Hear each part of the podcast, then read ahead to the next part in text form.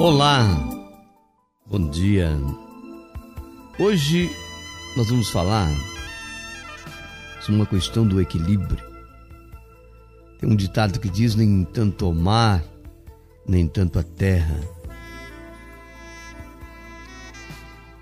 O filósofo Immanuel Kant, Kant é um filósofo muito importante. Ele disse o seguinte: que se há alguma ciência no mundo que nos faz extrema falta, é aquela que nos, nos diga como ocupar adequadamente na criação aquele lugar que é designado ao ser humano. A gente vê muitas pessoas que parecem ter encontrado esse lugar. Melhor do que alguns de nós, que às vezes procuramos ser importantes, uns que querem ser filósofos, outros que querem ser psicólogos, outros que querem ser grandes empresários. Né? Ele parece ter achado o chamado meio termo apropriado entre autodesprezar-se e autoadoração. Quer dizer, ao mesmo tempo em que ele coloca os seus defeitos para fora, ele também se acha importante.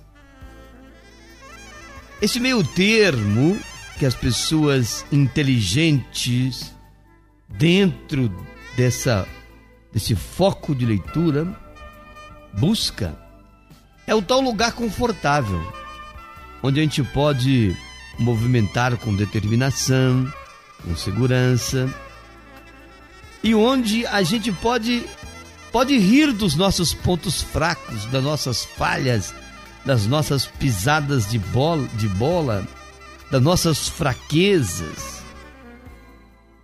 quando os companheiros, as companheiras, quando as pessoas nos apontam os nossos erros, a gente ri.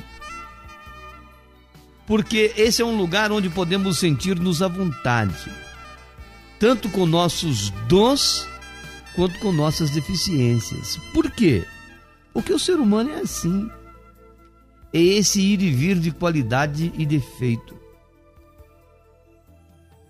A gente pode se ver com enorme potencial e também aquele pendor que a gente tem para o erro.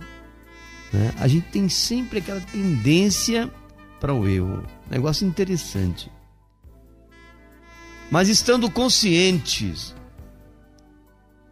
de que, se por um lado a gente é pó e em pó a gente vai retornar,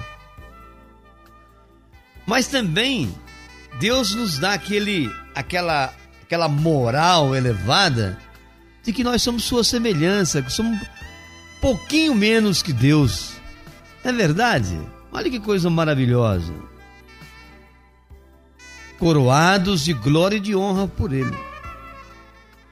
E assim a gente sente-se à vontade, tanto de um lado quanto do outro.